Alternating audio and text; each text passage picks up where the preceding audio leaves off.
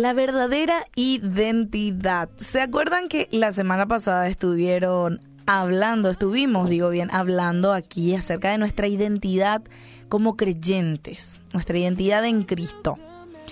Y habíamos visto el texto de 2 de Corintios 5, 17 al 21, ¿verdad? Donde hablaba acerca de que si alguno está en Cristo es nueva criatura. Y bueno, ahí hablando Pablo un poquito acerca de su propio testimonio, ¿verdad? De su propia identidad. Entonces habíamos dicho que somos una creación a imagen de Dios como primer punto. Y hoy te quiero dar el segundo punto, sí. Que aparte de ser este nacido como imagen de Dios, como creación de Dios, también Dios te creó dependiente de Él. Sí, no fuiste hecho autónomo de tu creador, ni tampoco somos dioses unidos a Él. Aunque somos criaturas con grandes capacidades y habilidades, no somos el centro del universo. Dependemos totalmente de Dios para nuestra existencia. Y aún nuestra identidad proviene de nuestra relación con el Creador. Por tanto, no vayas a dejar que otros definan con base a alguna característica personal tu identidad, ya sea una habilidad o incapacidad o una situación personal de éxito o de fracaso. Eso no te define. Dios es quien te define. Claro, somos dependientes de Él, aunque separados, pero somos dependientes, ¿sí? También Dios nos creó como seres que buscan adorar, sí.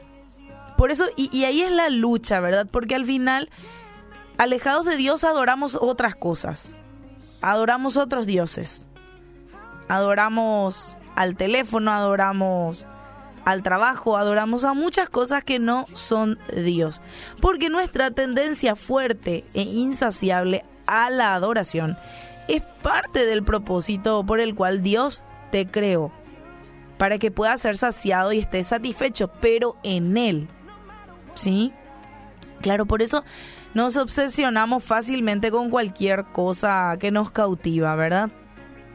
Pero lo que se manifiesta en vos es en realidad que sos un adorador de fábrica. Pero tenés que direccionar esa adoración a Dios.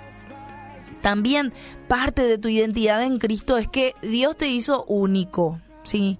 Te capacitó, ¿sí? Con características, talentos, habilidades únicas. Por eso tampoco nadie debería tratar a otra persona como inferior aparte somos este reflejo de Dios, ¿verdad? Entonces estamos lastimando al otro reflejo de Dios. Entonces si abrazamos eso no necesitamos ni siquiera hablar de autoestima o dejarnos afectar con dudas acerca del valor, ¿verdad? O deprimirnos con sentimientos de inferioridad o llenarnos de ansiedad por la aprobación de los demás. Dios te hizo único para su gloria. Sí, con eh, muchas fortalezas, también debilidades, pero Dios te hizo único para su gloria. Así que sé agradecido por eso, ¿verdad? Y pedile que te muestre cómo podés expresar tu singularidad en maneras que le traigan gloria a Él. Así que también eso, eso habla de que te hizo único con tu sexo, masculino o femenino. Dios ahí define, ¿verdad? Y somos llamados a abrazar y a vivir según el género determinado por el sexo que Dios nos dio cuando nos formó, sin elevar un género y rol por encima del otro.